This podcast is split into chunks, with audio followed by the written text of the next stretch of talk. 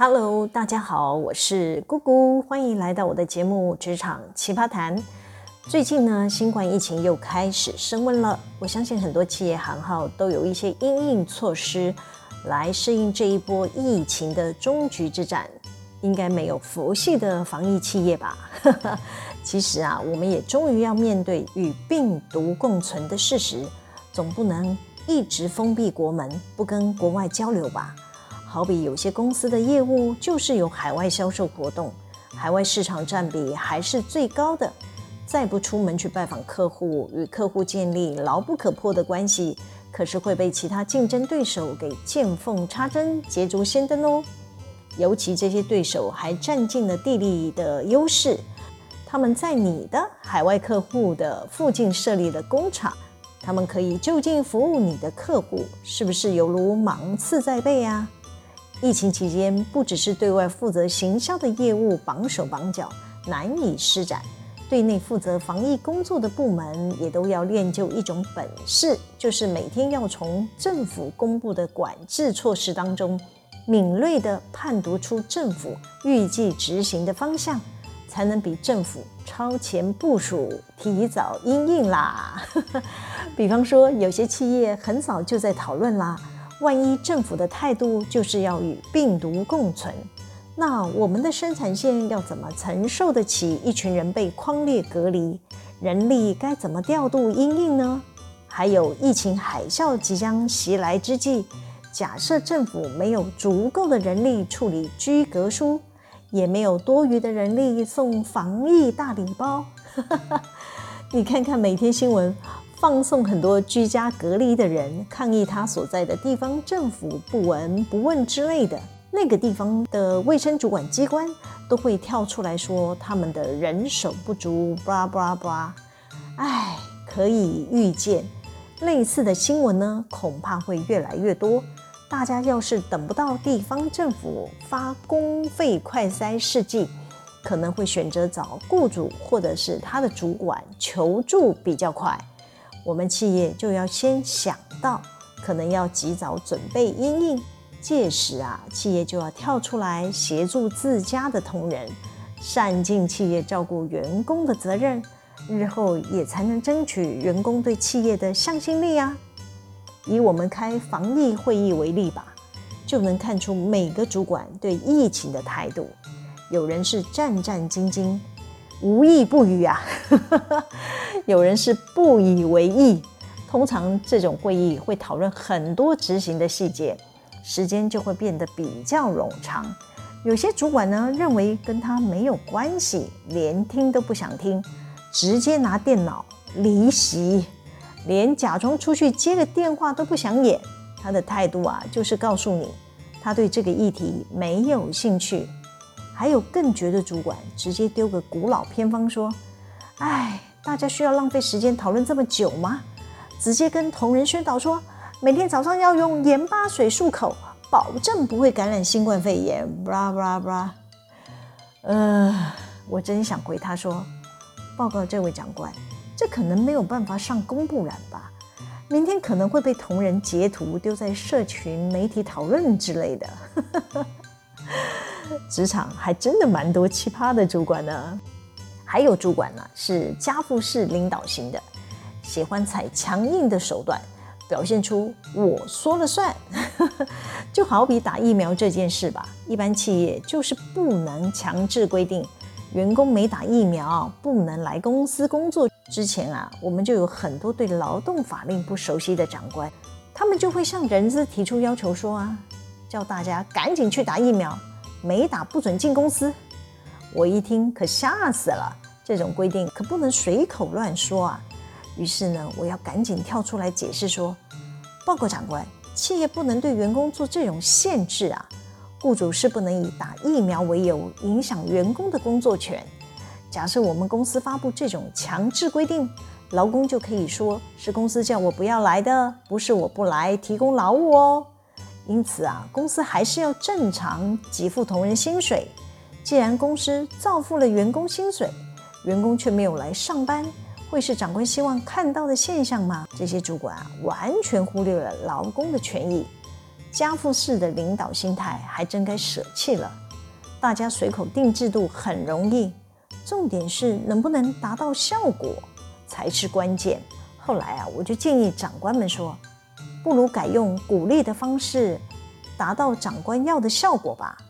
只要去接种疫苗，就给有薪假，可以激发同仁踊跃去接种。这招啊，显然奏效了。整个公司打满两剂者接近九十趴，但第三剂就显得疲态了。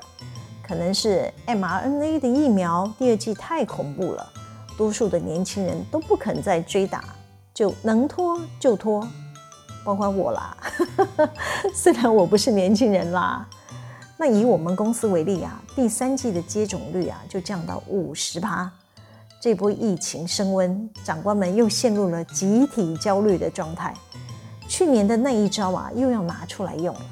就有长官开口说了，叫大家去打第三剂，没打就不准进公司。我觉得这些长官真的很会出一张嘴耶。他们甚至还搬出阿中部长的话说：“哎。”那个指挥中心不是都有要求吗？未来没有打第三剂，不能进公共场所。我又要耐着性子，并且忍住自己不要在会议室里翻白眼。我就说了，报告长官，那是特定的场所，比方说特殊的小吃店呐、KTV 呀、健身中心之类的公共场所。我们只是一般的企业行号。是不能做这样的规范。哎，这些长官到底有没有看懂新闻在说什么？但为了要鼓励大家赶紧打第三剂，我只能急中生智地说：是不是改宣导同仁？假设完成三剂注射，万一被框列隔离，或者是有确诊需要治疗时，不管是不是在职场染疫的。公司呢就直接给有薪假，让同仁呢可以安心隔离或休养。那没有打三剂的，就要视他们染疫的状况来调整价别喽。只要不是在职场染疫，就得拿自己的病假或者是特休假来申请。借此啊，刺激大家赶紧去接种第三剂。会议里的长官们觉得我说的有道理。就对我的提议拍板定案，还叫我快快发布，趁疫情还没爆发前，最好将第三季呢冲到九十趴以上。还好啊，我们一发布完催打第三季的公告，在两周内施打率就攀升，逼近了九十趴。在疫情海啸来临前，至少我们家的同仁几乎都打好打满。万一有同仁确诊，也有九十九点五趴的几率呢，是无症状或者是症状轻微的感染者，大约隔离个三五天就可以恢复工作，长官们会比较放心，将影响企业停工的风险控制在最小的范围。不久前呢，我碰到了前下属 R 小姐，我主动跟她分享我们最新的防疫措施。我就说了，哎呀，我们这边要鼓励所有员工完整接种三剂疫苗，巴拉巴拉巴拉。我本来预期他听到我的分享呢会很开心，谁知道阿小姐听完以后一脸无奈地对我说：“我现在没有在追踪员工接种疫苗。”哎，啊，我有点惊讶，为什么？集团内所有员工只要请假打疫苗，公司不是都会给有薪假吗？你只要查一下请假系统，就可以知道谁没有去打疫苗，就可以追踪啦，是很简单的事啊。阿小姐无力地说：“我之前都会主动整理同仁打疫苗的状况，后来发现，我就算提报告出来，也没有获得长官的肯定，认为我做这件事是有意义的事，让我觉得自己好像在做白工吧。”哦，我们集团组织调整了半年多。他转入的集团另一家公司后呢，就不归我管了。这两年来呢，只要遇到疫情升温的时候呢，我带领的同仁，包括 R 小姐，大家都很热心，会互相透过自己的人脉管道，收集各家公司的做法，分享，在一起讨论适合我们企业的管理模式。这一次，我还是照着过去的习惯，跟他分享新的管理措施。也是希望能对他们公司的防疫工作有一点点的帮助。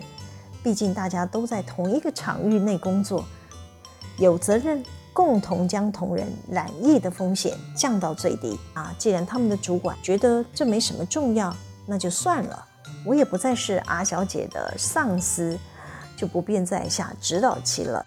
相对阿小姐的公司主管们不太关心，我有位朋友跟我分享，他们公司的黄安卫主管可说是非常积极，勇于认事。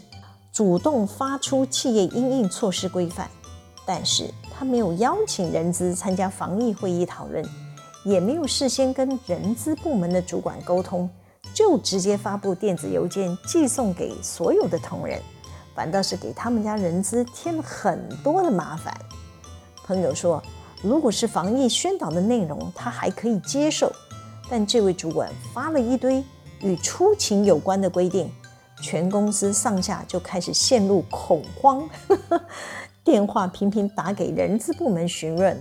朋友举例说啦，在新冠肺炎刚爆发的初期，这位环安部门的主管就直接公告，对足迹重叠者有接到政府简讯就不准进公司工作，需要居家自主管理，有症状的人需要配合政府检疫，当天体温超过三十七点五度也不能进公司。巴拉巴拉巴拉，很多人看到他的公告呢，就直接找人资询问。呃，我们有接到简讯，有跟确诊者足迹重叠，公司不准我们进公司，那算是公假吗？公司会正常发薪给我们吗？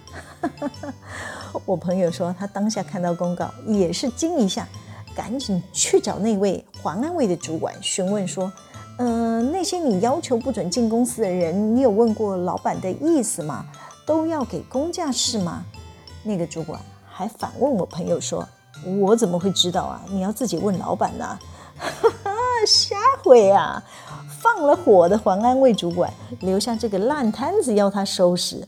朋友气噗噗地告诉我说：“当时政府还没有明文规定，诶，所有状况都是百废待举。打去劳动部问，也只说要劳资双方协商。”况且啊，我们公司还没有开会讨论，没有取得高层老板的意思，他这么贸然发布有足迹重叠就不准进公司，害我电话接不完，根本就是来添乱的嘛！我完全认同他的看法，但我在职场看太多类似行为的主管，讲真的见怪不怪。可以出风头的事呢，大家可是争先恐后，生怕上面的老板不知道。他们可是有在努力做事的呢。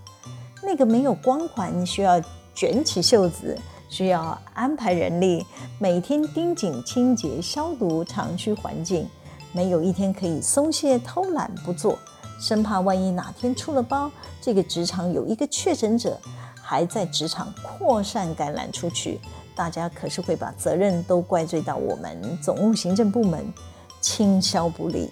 没有落实执行政府的防疫指引，因此啊，我都跟我们家的总务科长讲，疫情期间啊，每天该消毒的工作啊都不能间断，重点出入的场所啊，酒精都要完备，随时检查，补好补满。我们要是哪个环节偷懒没有做，瘟神就会找上门啦。疫情蔓延时期也是个照妖镜。哪家企业平常就有在准备，应该可以安然度过；哪家企业漠不关心的，也就只能自求多福啦。好啦，今天先分享到这里。喜欢我们今天的主题吗？可以帮我们留言、按赞、分享、订阅。每周日都会有更新的内容在各大 Podcast 平台上传哦，请大家要记得追踪我。谢谢大家的收听，我们下次见喽，拜拜。